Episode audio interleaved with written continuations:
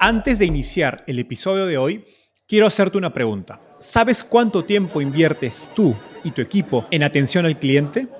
En el mundo de las startups, donde cada segundo cuenta y cada cliente es importante, Zendesk se convierte en tu aliado perfecto. Es como tener un equipo de superhéroes de atención al cliente a tu disposición. Zendesk es una plataforma omnicanal que integrará todos tus canales de comunicación como WhatsApp, email y redes sociales en un solo lugar. Gestiona tickets, ofrece una gran experiencia, aumenta tus ventas, pero sobre todo Construye relaciones cercanas con tus clientes gracias a Zendesk. Como beneficio exclusivo por ser parte de la comunidad startupeable, podrás probar el CRM de Zendesk completamente gratis por 6 meses. Y si decides continuar, tendrás 15% de descuento en tu primer año de contrato. Lo mejor de todo es que Zendesk escala de acuerdo a tus necesidades. Desde la oficina prestada donde empezaste hasta la compañía global que quieres construir. Compañías globales como Slack, Shopify y Airbnb confían en Zendesk para su atención al cliente. Ahorra tiempo, dinero y mantén felices a tus clientes.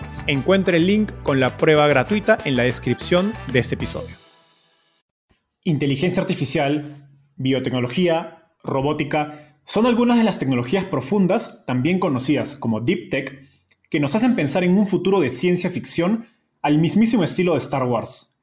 Lo interesante es que estas tecnologías ya no son, digamos, el futuro, sino el presente, incluso en Latinoamérica. Cada año vemos más startups latinoamericanas creando soluciones con tecnología profunda para el mercado global. Para conversar sobre este y otros temas, invitamos a Daniel Salvucci, partner de Draper Cygnus, fondo de Venture Capital argentino, cuyo portafolio incluye a Satellogic y OutZero, el más reciente unicornio argentino. Draper Cygnus es uno de los pocos fondos latinoamericanos especializados en Deep Tech. Fundadores en ese sector no pueden perderse esta conversación con Daniel.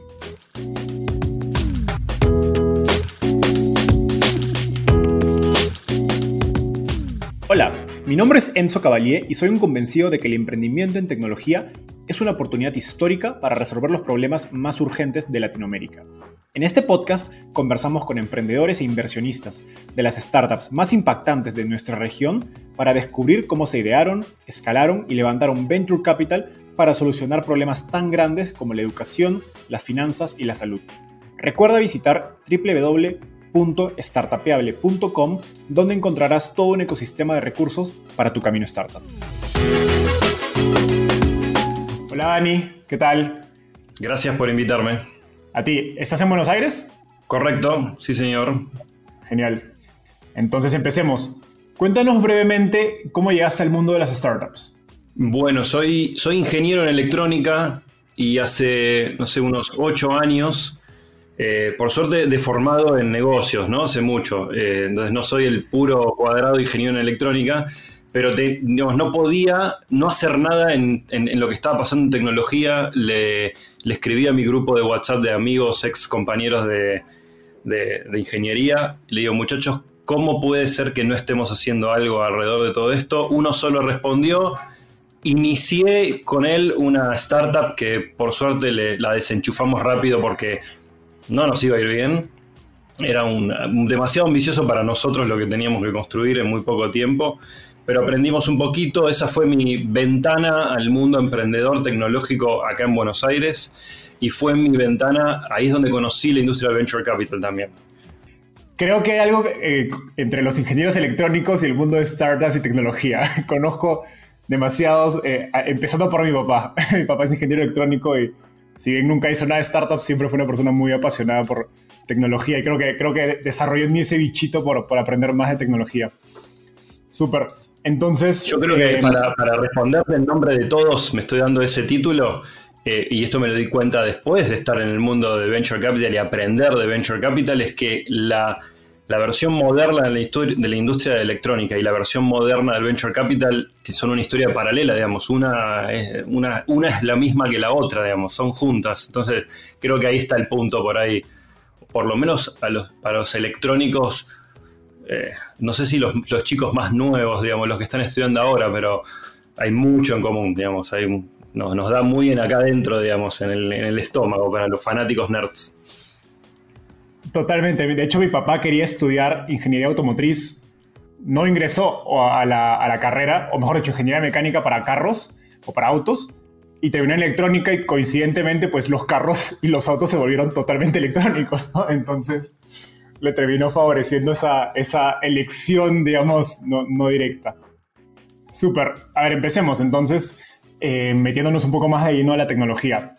Dani, en episodios anteriores hemos conversado con, founders e inversionistas de startups en sectores, digamos, más sencillos de entender como e-commerce, software, educación, pero el fondo del que tú eres parte, Draper Cygnus, invierte en sectores con los que la gente está menos familiarizado. Entonces voy a aprovechar, como dicen los gringos, en, Pick Your Brain acerca de Deep Tech, que es donde tú inviertes. Cuéntanos, eh, a manera de introducción, ¿qué es Deep Tech?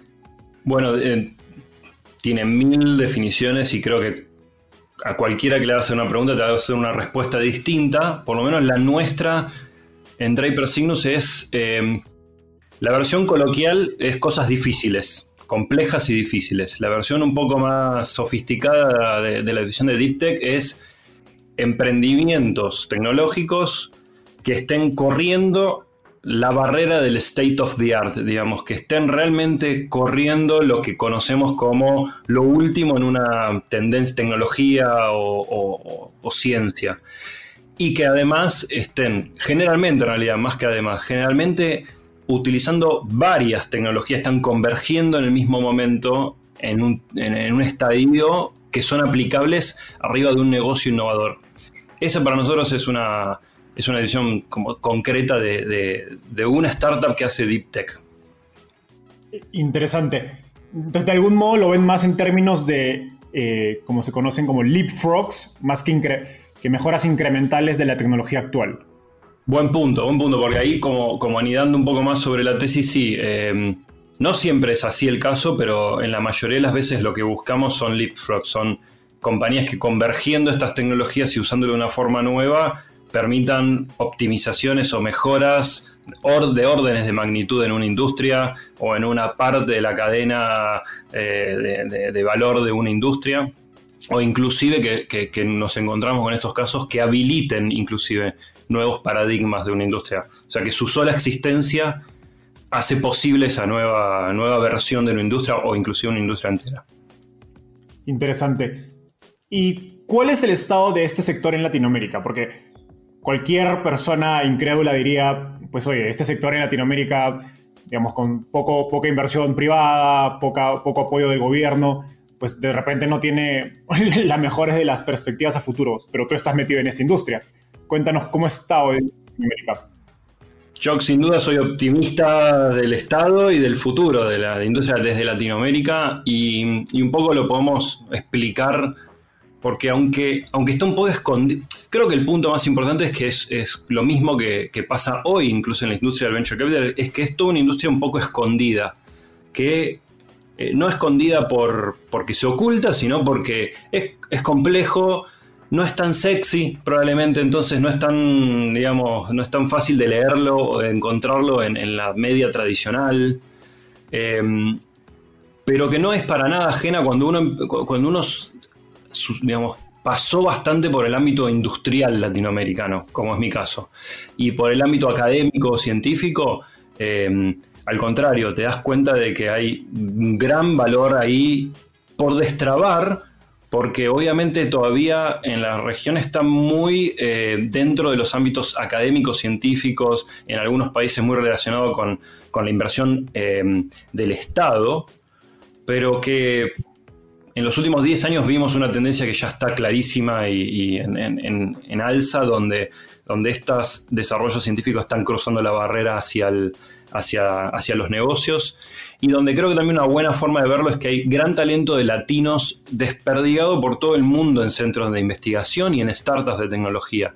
Eh, no, solo sucede en Argentina, en Colombia, en México, en Brasil, eh, sino en Chile, sino que también en, el talento que ahora está en cualquier lado, que originalmente se educó o inició su actividad en, la región, eh, pero que inclusive muchas veces vuelve. Y cuando vuelve, se encuentra con una dicotomía. En el mundo más desarrollado, Europa, un Estados Unidos, un Asia, ya tuvo la experiencia ese científico, ese grupo de investigación, de trabajar con otras, con otras de, con empresas, con emprendedores, con negocios, ya tuvo esa dinámica. Cuando vuelve acá no se encuentra con ese escenario tan fácil, eh, pero, pero encontrás personas que están empezando a, emerger y combinar esos dos mundos, los negocios con la, con la ciencia, y ahí es el, nuestro sweet spot, ese es el lugar donde, eh, o el espacio en que buscamos compañías. Em, y la realidad es que, aunque podemos ser críticos, y lo soy también, de, muchas políticas públicas de gobiernos en toda la región, al mismo tiempo se dio eh, que hay como un efecto de interés compuesto, si querés, del trabajo de los gobiernos en los últimos 3, 4 décadas, digamos, en, ciencia, que hoy podemos empezar a ver eh, algún valor emergente de todo eso. Por lo tanto, por un lado, comparto de que hay que seguir, digamos, de los gobiernos y de las organizaciones multilaterales trabajando en la base, digamos, de la ciencia. Eh, y después está nuestro trabajo. Ahora tenemos que levantar nosotros la posta, los inversores, los emprendedores de negocios y, llevarlo esto a otro nivel. Porque la realidad es que el talento latino, cuando lo pones en estos hubs eh, tradicionales, si querés, de pura ciencia y, tecnología como Boston, San Francisco, Israel, eh, Alemania. Es talento que se destaca. Entonces, bueno, hay que apoyarlo desde antes inclusive. Genial. Ahora, las startups eh, en este espacio, ¿no? el deep tech, suelen tener periodos más largos de, investigación y desarrollo antes de poder salir al mercado. Incluso eh, hay ese término acerca de, la etapa en el laboratorio en la que está, no, recuerdo el término técnico. Em, cuéntanos brevemente la tesis de inversión de, Draper Cygnus y cómo evalúan el producto o tecnología de una compañía dada, esta complejidad que tiene. Ahí el, creo que, depende, ahí está donde, está el expertise, digamos, de, los que trabajan en esto, hace que un poco algunos mitos no sean tales. Eh, es verdad que obviamente un, desarrollo científico en primera instancia parece que requiere mucho más tiempo de desarrollo y eso para algunos inversores puede no ser bueno o malo. Pero la realidad es que eh, tiene también eh, industrias de financiamiento distintas a las de compañías de software por ahí que vemos más tradicionales o más fáciles de ver en el mundo startup y de venture capital. Eh, por lo tanto, aunque, entonces, aunque hay periodos más largos, también tienen procesos de financiamientos distintos, con actores distintos, más arriba digo en la cadena de financiamiento, donde también el rol del venture capital es muy claro. Em, te, hablo un poco de nuestra tesis, entonces, pero, perdón, para seguir ahí, em, al mismo tiempo el venture capital no es de corto plazo, es una inversión de largo plazo. Por lo tanto, es simplemente el expertise de, ver compañías en deep tech, que inclusive si hago doble clic en cada una de, algunas áreas de tecnología o de producto, de negocios, son distintas, no todo en deep tech es igual. Por lo tanto, em, está nuestro expertise que fuimos desarrollando a a lo largo de los años y todavía tenemos que seguir profundizando en encontrar el timing justo, digamos, de cada una de estas emprendimientos, en algunos casos de la misma forma que en una compañía de software, eh, que también invertimos en compañías de software también, ahí hay deep tech para nosotros en, cierto espacio. Eh, hay mucho del, timing, ¿no? En, qué momento es el momento oportuno para, entrar por un fondo institucional como nosotros. Eh, y es lo mismo en, en Deep Tech, es saber el, timing correcto de, tendencias de mercado, de tendencias de tecnología, de, etapa de la compañía eh, y del desarrollo científico y apostarle a, cuando coincide nuestro, nuestra visión del futuro con la que vemos con esa compañía, eh, invertir.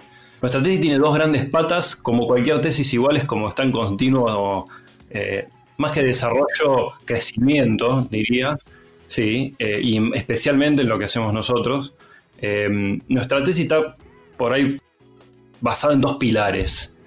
Uno que es Deep Tech, como lo definí recién, y otro que es descentralización, que es otro gran concepto que como palabra dice poco y abarca mucho, eh, pero mm, para decirlo corto, Deep Tech ya lo expliqué, son estas, ese tipo de compañías y nos gusta invertir en eh, emprendimientos de Deep Tech que estén resolviendo problemas grandes, habilitando industrias nuevas. Para eso tomamos algunas líneas, tenemos nuestra definición de impacto. Para nosotros, Deep Tech e impacto tiene un, hay un sinónimo, digamos, hay un overlap muy grande, eh, por lo menos para nuestro criterio de, impacto en términos de avances importantes en la sociedad.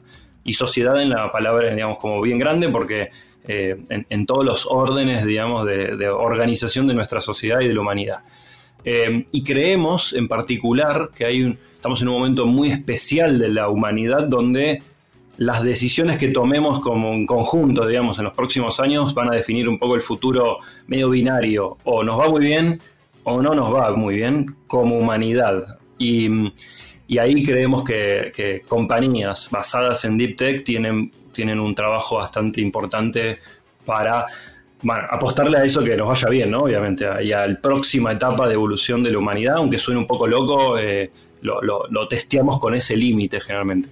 Y, la, descentralización tiene que ver con esto también, porque no, vemos que no es muy sostenible el modelo actual de, em, de cómo el humano se relaciona con la naturaleza y con los restos de los humanos, digamos. Entonces, y ahí el concepto de descentralizar, que es muy profundo, eh, e involucra eh, cosas más simples como eh, producir alimentos donde se consumen producir, descentralizar toda la producción de alimentos, de, drogas, de, equipamiento, más cerca de donde se consume. Eh, y descentralizar también implica abrir a, a, ser más transparente todo, inclusive los gobiernos. descentralizar implica eh, que la gente pueda vivir donde, donde quiere y, repoblar lugares que hoy están muy concentrados en algunos espacios. Y como último, digamos, eh, objetivo de todos estos procesos de, cambio, eh, es volver a, restaurar la biodiversidad en, el mundo y el balance entre el humano y, la naturaleza, porque hay algo que ya hicimos, ya somos muchos, eso ya no lo podemos volver para atrás. Así que eh, tenemos que volver hacia la, época prehistórica es imposible, eh, así que como que tenemos que avanzar mucho para adelante. Y ahí está nuestra tesis. ¿Podrías darnos ejemplos de, compañías, podemos para darle un poco más de, tangibilidad a estos conceptos de una compañía que, no que hayan visto en Big Tech? Exacto, y otra en descentralización. Una buena, una buena compañía que creo que junta las dos y va a ser un buen ejemplo es Stam. Stam eh, es una compañía que lo que hace es, eh, es complejo de, explicar, así que espero ser elocuente. Lo que está haciendo es cambiando la forma en que, eh, en que se desarrollan los bioprocesos.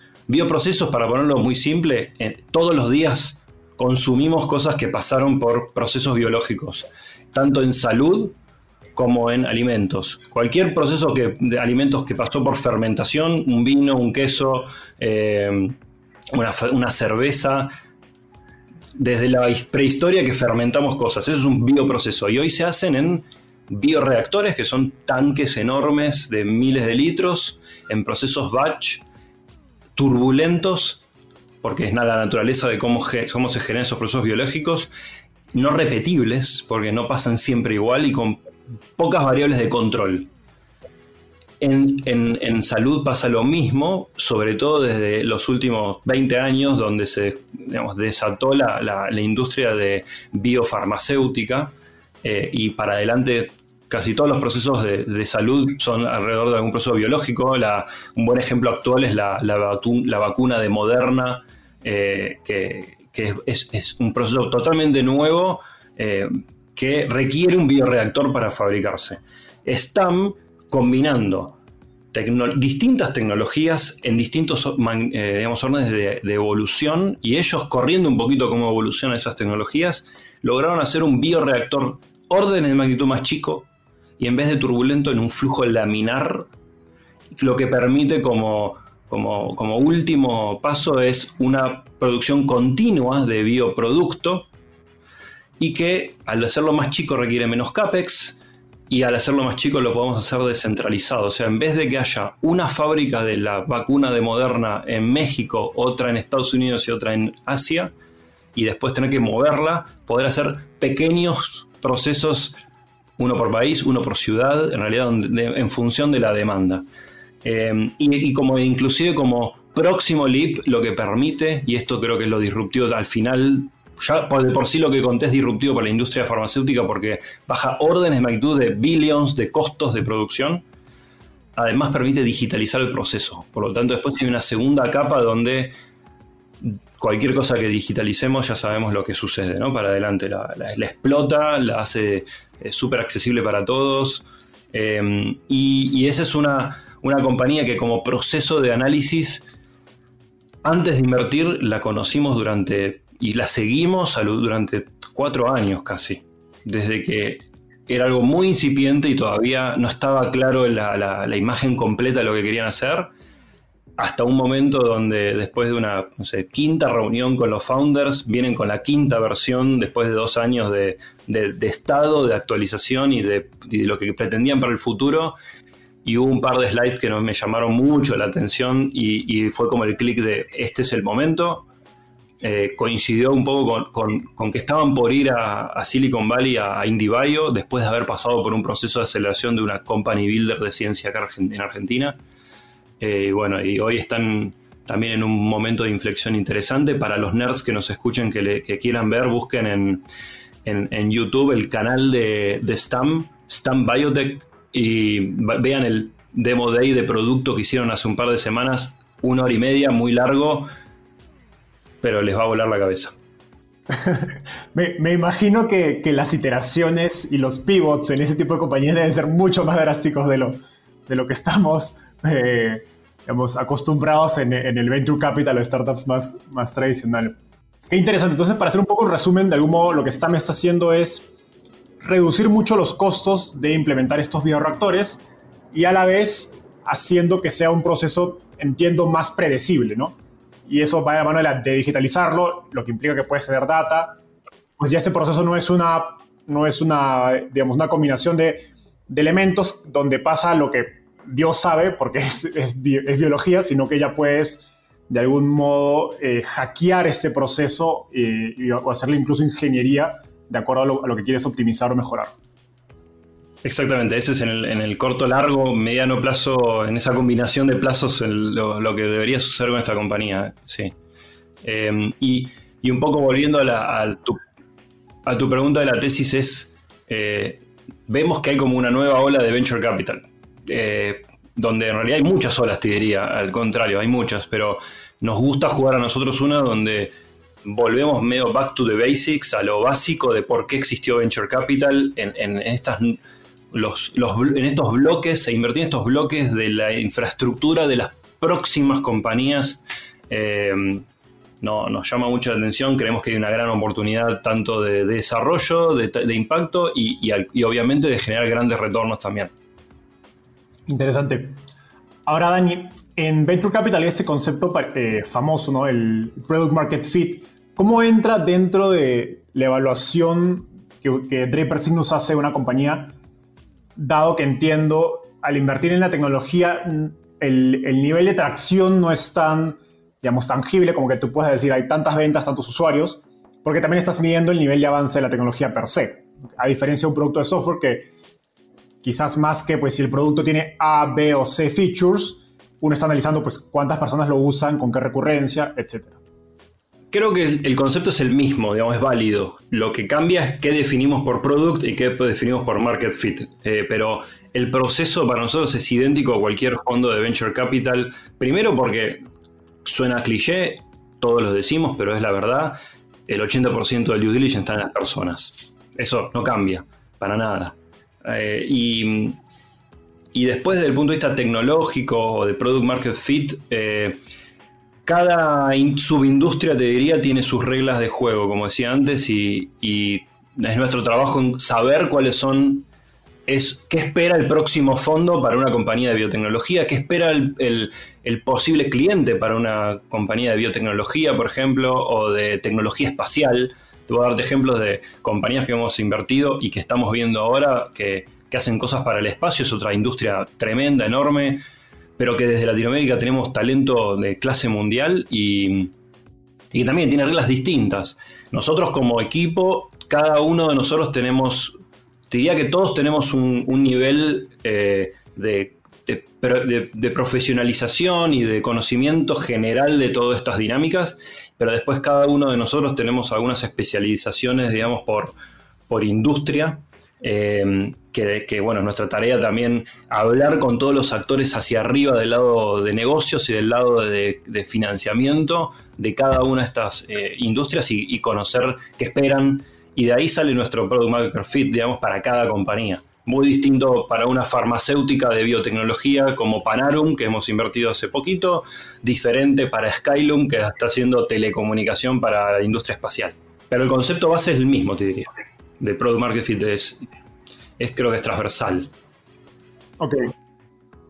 Ahora, la realidad es que pocos inversores en Latinoamérica, digamos, tienen ese, ese expertise o red de contactos que nos estabas describiendo que tiene el equipo de Draper Cygnus eh, que es necesario para poder evaluar una inversión con un componente tecnológico tan digamos, avanzado. Eh, de hecho, por ejemplo, en los fondos de, Venture Capital donde, los, donde yo fui parte, solíamos pasar en ese tipo de proyectos tan deep tech por la sincera razón que escapaban de nuestro área de entendimiento. Entonces, en ese sentido me interesa saber cómo hacen ustedes para atraer a inversionistas a coinvertir con ustedes o en Latinoamérica o si solo coinvierten con inversores especializados. Em, como todo creo que es un proceso. Nosotros sabés que estamos involucrados en el ecosistema argentino y latinoamericano, tanto de startup como de VC, de hace 10 años, y yo soy muy bullish y muy optimista del, futuro de la industria. Eh, así todo, igual estamos evolucionando. Todos los fondos en todos los tipos de verticales y tipos de tecnología, por lo tanto no es como que no hay nada dicho todavía de nada y tenemos mucho trabajo por delante. Eh, nuestra especialización en, Deep Tech también hace, por ejemplo, que como contraejemplo, nosotros descartamos o pasamos de compañías de, B2C y de e-commerce, por ejemplo, porque no tenemos expertise. Ahí directamente no sabemos diferenciar entre algo que tiene mucho sentido y algo que no. Y para, por, por el contrario, un poco por, por vallas propio de los últimos años nuestro y después de una decisión eh, digamos, consciente de profundizar, nos especializamos en este tipo de compañías. Em, te diría que tiene un, hay como una tensión, tenemos más facilidad en algunos casos para conseguir deal flow e inversores y en otros casos una dificultad muy, muy grande. Es una, tenemos una dualidad constante. Creo que como todos es cuando encontrás el interlocutor correcto es más fácil. Em, por un lado, tiene algo atractivo para algunos inversores eh, lo que hacemos nosotros por el potencial de impacto, por el potencial de cambio, porque, ojo que inclusive, yo como te comenté, los que anduvieron en algunas industrias, de las que quieras en Latinoamérica, en, cargos medianos, altos, ya estuvieron en contacto con estas industrias que están cambiando, con estos procesos. Por lo tanto, hay gente que, que se relaciona bastante, hasta inclusive puede entender mucho mejor eh, cómo es la tecnología de telecomunicaciones para un satélite que una app eh, de, un marketplace, probablemente. Digamos, en una lo entiende como consumidor, pero en otra lo, entiende como insider. Y, nos encontramos con, este, con estas conversaciones y con personas, individuos, empresarios que les interesa específicamente este tipo de, compañías y de tecnologías. Em, nosotros, nuestro expertise es el suficiente como para poder discriminar entre lo que tiene sentido y lo que no tiene sentido, e inclusive un poco más que eso, y lo vamos construyendo todos los días, y después nos apoyamos en una buena red de, gente muy especialista en alguno de los temas. Si tengo que eh, hablar con, con alguien de tecnología espacial, tengo los teléfonos de las personas que tengo que hablar, para hacer un pequeño due diligence un poco más profundo en la, tecnología, o por lo menos me va a saber indicar con quién hablar. Y después también se va dando, como en todo, este efecto de, interés compuesto, si querés. Con, em, al tener ya 5 o 6 años invirtiendo en Deep Tech, las mismas compañías del portfolio nos ayudan a acceder a gente súper talentosa y especialista en algunas de estas tecnologías que nos robustece al final de cuentas también para nuestro proceso de selección y de due diligence. Eh, otra tarea muy divertida. Y, volviendo al principio, mi, ingeniero en electrónica nerd que todavía tengo acá, lo escondo, pero lo tengo en el corazón, es, está, está en Disney haciendo estas cosas. Buenísimo. Ahora, em, en Latinoamérica, a diferencia de Estados Unidos, es extraño ver a fondos que invierten desde etapa presemilla hasta Serie A. Creo que la mayoría se especializan en una de las etapas, quizás con excepción de los fondos más grandes como Kazakh Ventures. ¿Por qué Signus invierte en un espectro tan largo de etapas? La respuesta que tengo ahí muy honesta es que la realidad es que es un poco borroso la definición de presida Serie A para, para Latinoamérica. Eh, e inclusive más, más para nosotros que estamos a veces en el, en, el, en el, salto entre que una compañía emerge de Latinoamérica y va a Estados Unidos, muchos de nuestros, te diría la mayoría de nuestras compañías de portfolio tienen como objetivo de mercado Estados Unidos, así que en algún momento tienen que jugar el juego de bici allá también y en eso los ayudamos. Eh, entonces la definición, si querés, es un poco vaga. Si quiero ser mucho más concreto, para este fondo actual que estamos ejecutando y levantando ahora, eh, nuestro rango de inversión es entre 300 mil dólares y 2 millones de dólares por compañía eh, y en valuaciones entre 3 millones y 20 máximo. Es un poco, digamos, pongámosle el nombre que quieras de, de Presid, SID o Serie A, eh, algunos llaman una cosa a uno y a, otros otra, y la realidad es también en que, es que nos gusta relacionarnos desde muy temprano con las compañías. Cuando está todo medio borroso, imperfecto, mejor. Eh, y, tratamos de ser uno de los primeros cheques institucionales. Eh, no siempre lo somos, por eso también se expande un poquito el, el Series A y te diría que igual en nuestro balance la mayoría es SID pre-serie A, donde el follow-on es serie A probablemente. Em, y, guardamos bastante para follow-on en nuestra estrategia. Y acá mi una pregunta de curiosidad es, ¿cómo juega el rol de la competencia de los deals? Porque yo entendería que en una etapa pre-semilla o semilla, quizás Draper Signus es uno de los pocos fondos especializados en Latinoamérica pueden tener eh, un edge, ¿no? una ventaja para conseguir estos deals. Pero ya para una serie A, pues me imagino que estás compitiendo con fondos de Estados Unidos como IndieBio o, o los Draper Signus de allá, que pues no los conozco, pero deben haber fondos seguramente especializados en estas verticales. Totalmente. Eh, hay, no somos los únicos en Latinoamérica, hay otros jugando este juego. El, el, el, juego no es de competencia, sino mucho de colaboración, porque como decís, tenemos un edge, eso facilita por ahí el acceso a buenos deals, pero al mismo tiempo eh, tratamos de no ser los únicos, así que nos ayudamos entre otros fondos y company builders que están enfocados en ciencia y en, deep tech. Eh, eh, de eso por lo menos en Latinoamérica. Después, nosotros también invertimos en nuestra tesis un poquito en Estados Unidos y en Israel. Y, que tiene como objetivo, si querés, más importante el de estar involucrados en los ecosistemas donde también esto es el, donde, están, donde está pasando esto, porque nos ayuda a hacer un buen, mejor assessment del, o evaluación de la originalidad de lo que vemos desde Latinoamérica. Em, eh, por lo tanto, sí estamos involucrados con esos ecosistemas e invirtiendo, donde claramente es mucho más difícil el acceso a deals, eh, pero tampoco es tan abundante el, dinero para compañías de deep tech en, este, estadios en esos lugares. Em, seguro que es mucho más que acá, pero cuando lo comparás con la explosión de capital y de venture capital que hay para compañías más tradicionales, si querés, en Estados Unidos, seguimos siendo pocos. Eh, y obviamente ahí nos apoyamos mucho en dos cosas, en, nuestro partnership con, Tim Draper y, en compartir deals con él muy fluidamente en ambos sentidos. Eh, Stam es un buen caso de, inversión donde Draper Associates invirtió en la serie Seed y lideró la serie Seed de Stam después que nosotros. Y después con relaciones que hemos construido los últimos 6, 7 años, Diego, Nacho, después Arturo y yo, y Valentina en los últimos años con gente importante y relaciones clave en Estados Unidos para estar, estar ahí en, en, lo, que tenemos que estar. Eh, nada, esa, es un poco la respuesta ah, larga esa, a una pregunta media concreta, como suelo hacer. Perfecto. Ahora vamos a hacer un cambio de 180 grados a otro tema que me interesa, que es el, digamos, el tema de cómo hacer carrera en Venture Capital en Latinoamérica. Ayer estaba revisando tu LinkedIn y me di con la sorpresa de que Empezaste como analista en, Draper Cygnus, eh, luego fuiste ascendido asociado y finalmente promovido a partner. Cuéntanos, ¿cómo fue este proceso de hacer carrera dentro de, Draper Cygnus? Em, creo que como, como todos los que todos los que estamos en la industria no tenemos un mismo, una misma historia, un mismo camino. Viste que es muy. Todo muy raro, digamos, y muy, ecléctico también la experiencia de cada uno. La mía en particular, eh, digamos, yo, venía de tener una carrera bastante eh, interesante y, de joven en el ámbito corporativo, hace muchos años atrás ya.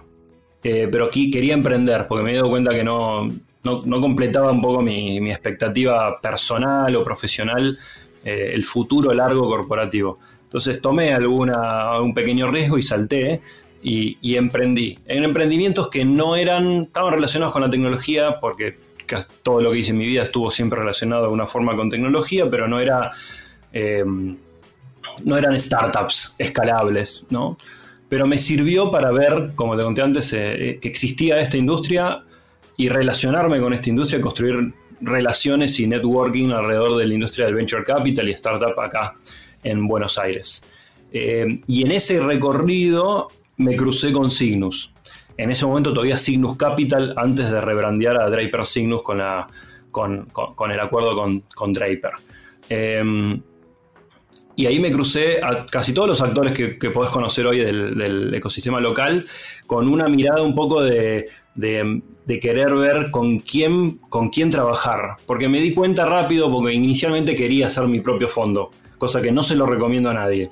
No hagan su fondo. Cuando no tenés experiencia en la industria, no lo hagan. Parece que es fácil, es muy difícil, tiene mucho craft que no se aprende en ningún lado, aunque todos tratamos de que sea más accesible la educación en términos de lo que es Venture Capital, pero hay que hacer el craft. Y me di cuenta que era mejor ser el número dos de algo que ser el número uno de, algo que no iba a ir a ningún lado.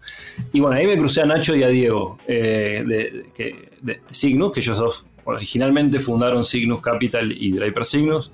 Eh, y hubo mucho fit en, la cultura, en la forma de, ver la vida, los negocios, más en lo básico, digamos. Y, ahí hice un proceso de, largo, de años, de primero trabajar gratis para, involucrar y aprenderme, aprender perdón, eh, a través del Club de Inversores Ángel que ellos manejaban. Lo tomé como, una, forma eh, de, aprender de ellos, aprender con la experiencia. Eh, y bueno, de mucho costo de oportunidad, ¿no? porque siempre podía estar trabajando en un buen cargo gerencial en una corporación, ganando bien, cómodo, pero haciendo, haciendo un poquito la carrera emprendedora, si querés, en Venture Capital. Eh, y la relación con ellos me fue creciendo, haciéndose mucho más de, digamos, de, confianza. Como todo en esta industria, creo que es la moneda de cambio número uno, es, la confianza. Y, también vi algo que, hoy, hoy como partner es parte, digamos, del, manifiesto nuestro y es realmente algo que, genuinamente queremos hacer, que no es hacer un fondo de Venture Capital, sino hacer una firma de Venture Capital. y Diego y Nacho tenían ese objetivo de realmente hacer, construir una firma de largo plazo de venture capital. Eh, entonces, existía esa posibilidad de, la carrera de, analista partner, eh, pero obviamente totalmente incierta eh, y obviamente sin que me lo pidas o me lo pidan, un consejo para los que quieran hacerlo. Como cualquier cosa en la vida, tienes un compromiso de largo plazo, de mucho esfuerzo, que cuando uno lo mantiene en el largo del tiempo, al final de cuentas paga y, nada, y, realmente hoy igual estoy en el escalón 1, digamos, de, la, mi carrera profesional em, en Venture Capital, pero con un cambio importante en mi, ponerle, expectativa profesional. Mi, mi, Daniel de hace 10 años o inclusive 5 no lo hubiese creído, pero hoy te puedo decir que puedo hacer esto para toda la vida era algo totalmente impensado para mí, pero encontré la actividad que balancea mejor mis expectativas de corto y largo plazo, personales, profesionales y además también que esto fue un poco borroso lo que vi hace unos años, por eso decidí tirarme un poco a la pileta. Puedo usar lo mejor de mis habilidades y no necesito lo peor de mis habilidades. Entonces era un no, perfect fit por mí, para mí. Y mm, y eso es lo que estamos tratando de construir para adelante, una, firma con legado, estamos en eso. e, esta industria del venture capital tiene mucho del pay it forward, ¿no? Donde hay que, yo también he hecho trabajo gratis para poder entrar a venture capital y creo que son muy poquitas personas las que no lo han tenido que hacer. Es, es parte de este mundo raro donde no hay pues líneas exactas de cómo hacer una carrera como si te dijeras en un corporativo, ¿no? Sí, es, el, es totalmente es uno de los valores clave el paying forward, como decís, de, la industria. Eso me, gusta, siempre me gustó cuando, cuando, lo, cuando me crucé con la industria eh, y es muy rico a nivel personal eso. Pero como vos decís, requiere sacrificios, digamos que hay que estar un poco dispuestos y poder hacerlos. Y todos en la industria lo han hecho, todos, te diría, porque todos han dejado de hacer algo, todos han invertido dinero por mucho tiempo sin, sin ver algo, porque es lo lógico cuando no hay track record de pocos, digamos, en, la región. Eh, como timing, te diría, para el que quiera meterse en la industria, hoy es un momento espectacular, porque no es tan, ni tan salvaje o, todavía poco, poco configurado como hace 10 años atrás, ni tampoco ya está listo y ya está jugado el, play para, para 4 o 5, sino que todavía hay para Latinoamérica y desde Latinoamérica una oportunidad enorme hay que sacrificarse y trabajar. Y es a largo plazo. Diego me dijo algo, fue una de las primeras conversaciones que tuve con él. Me dice: Mira, Dani, que esto es una industria donde un fondo solo dura 10 años. Así que, por lo menos 10 años. Así que los niveles de compromiso que uno tiene que tener como analista, junior, partner, son de, de 20 años. Y nada, es mucho. Sí, totalmente. Yo te decía que, tu carrera me sorprendió porque en mi experiencia eh, los fondos de Venture Capital en Latinoamérica no tienen línea de carrera y, este concepto que hablabas de, construir una firma, eh, he visto que los principales fondos fueron fundados hace, digamos, 10 años por socios que en su mayoría hoy siguen siendo los únicos socios. Y conozco colegas que llevan trabajando pues más de 5 años para un fondo y tampoco han sido promovidos a algún rol decisor de inversión. Dicho esto, mi impresión es que los fondos aún no están cultivando talento pensando en esto que hablabas de la firma. Eh, en tu experiencia, ¿cómo lo ves? Coincido en parte, sí, por ahí eh, coincido, pero al mismo tiempo hay que darnos tiempo, porque estamos en pañales todavía como industria y creo que recién estos últimos dos años, se, digamos, los fondos que originalmente y con mucho esfuerzo y realmente pioneros, así que nos tenemos que sacar el sombrero fuerte con todos ellos en toda la región, recién estos últimos dos años tienen una estabilidad mínima, un tamaño mínimo para poder pensar en el mediano y largo plazo más allá de los partners. Y yo veo eh, que, en general, por lo menos con los fondos que nos relacionamos nosotros, con todos, todos buenos amigos y que colaboramos, yo veo en realidad una tendencia a, construir algo a largo plazo, a darle lugar a nuevos, a nuevos entrantes. Eh, pero bueno, hay que ser paciente también. Yo mi caso por ahí no es el, el, ideal, eh, pero por ahí sí sirve para darle un poco de entusiasmo a algunos que, sirva para eso, porque, está bueno, pero yo veo que la mayoría de los fondos en el resto de los países y en Argentina también eh, están tomando gente joven o con experiencia que no es, no vienen de una gran carrera o, clarísimo el lugar de, partner y van subiendo. Después, eh, creo que eh, ni siquiera en, Estados Unidos tampoco el camino es claro hacia partner. Lo que suele suceder es, si realmente hay fit cultural con los socios principales, si hay cultura de expandir el partnership, eh, te vas a dar cuenta como, como, profesional rápido, potencial, pero incierto, pero potencial. Y si no, a lo largo, después de 5 o 6 años, tampoco 2, te diría 10 años de, expertise, podés hacer tu firma. Tu, digamos, eh, crecer corriéndote con buena, con buena relación igual con el fondo donde hiciste experiencia. Y eso hay que darle tiempo. Va, va a empezar a pasar a partir de ahora, te diría, para mí. Como, de verdad lo, veo en términos de, más allá del, como tú dices, de ser paciente, y sí, estoy de acuerdo con que pues después de 10 años estas firmas pioneras recién están en un estadio eh, como para poder ponerse a pensar en, el, en ese mediano y largo plazo. También es verdad que del otro lado, cuando los equipos eh, siguen siendo los mismos y no entra sangre nueva en una industria en que es tan volátil, creo que pierdes un poco de, de perspectiva o mirada a esas nuevas tendencias, sobre todo de repente en B2C, de repente en B2B no aplica tanto. Eh, y de hecho yo lo he escuchado a varios inversionistas de Estados Unidos donde explican por qué reclutan a gente tan joven, ¿no? Es estar cerca de esas nuevas tendencias que quizás uno con unos 20 años más de experiencia pues se le pueden pasar por la cabeza, ¿no? Sin duda, eh, eso, es lo que, eh, eso es lo que encontré en Cygnus y, el, digamos, la forma de... Para nosotros es parte, pero fundamental, eh, la combinación del partnership hoy que está Diego González Bravo, Ignacio Plaza, Arturo Torres, Valentina y yo. Ahí solo tenés una organización muy horizontal con edades distintas, con backgrounds diferentes, con empatía que podemos lograr con industrias y con edades y con procesos y evoluciones distintas.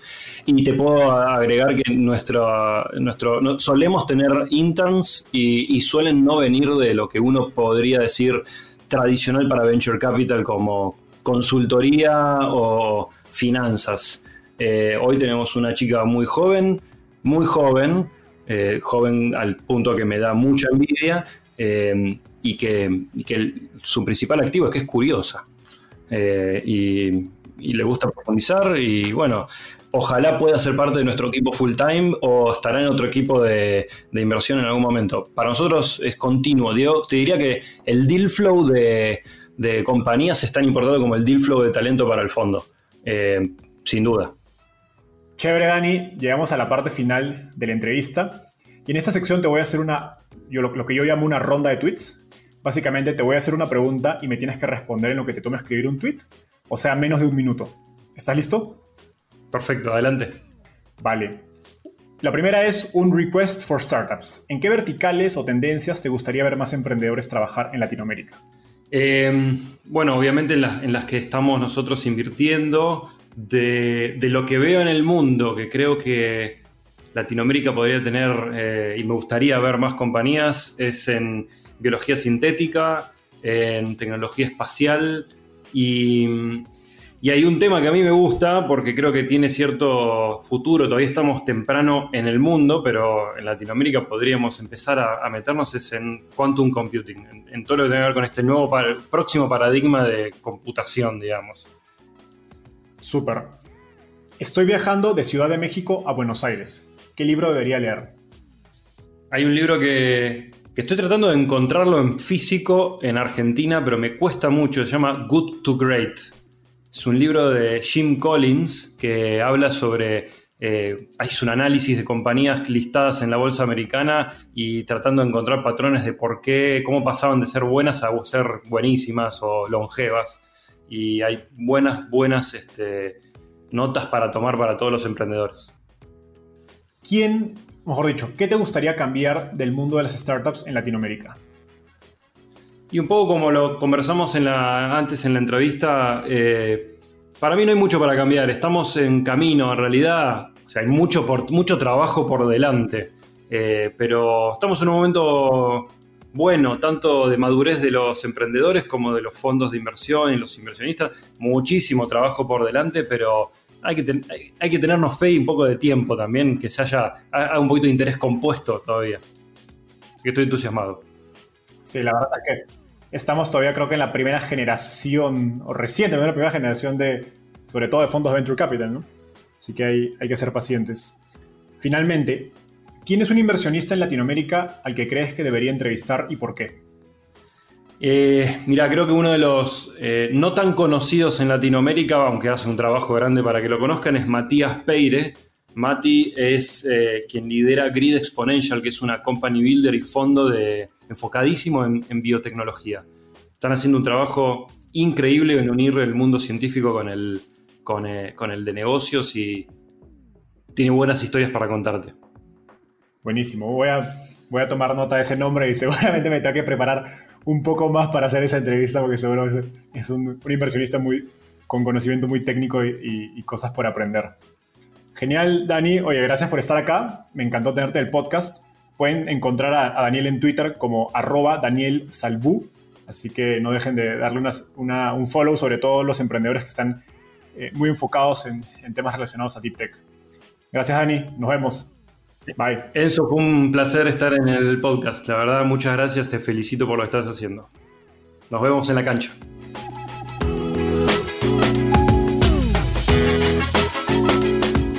Gracias por escuchar este episodio. Espero que te hayas llevado tanto como yo. Suscríbete a nuestro podcast para seguir aprendiendo de los principales referentes del ecosistema startup en Latinoamérica. También visítanos en www.startapeable.com donde encontrarás un glosario, blog y directorio con recursos valiosos para tu startup. Conmigo es un próximo episodio con un nuevo invitado. Startapeable, tu puerta de entrada al ecosistema startup.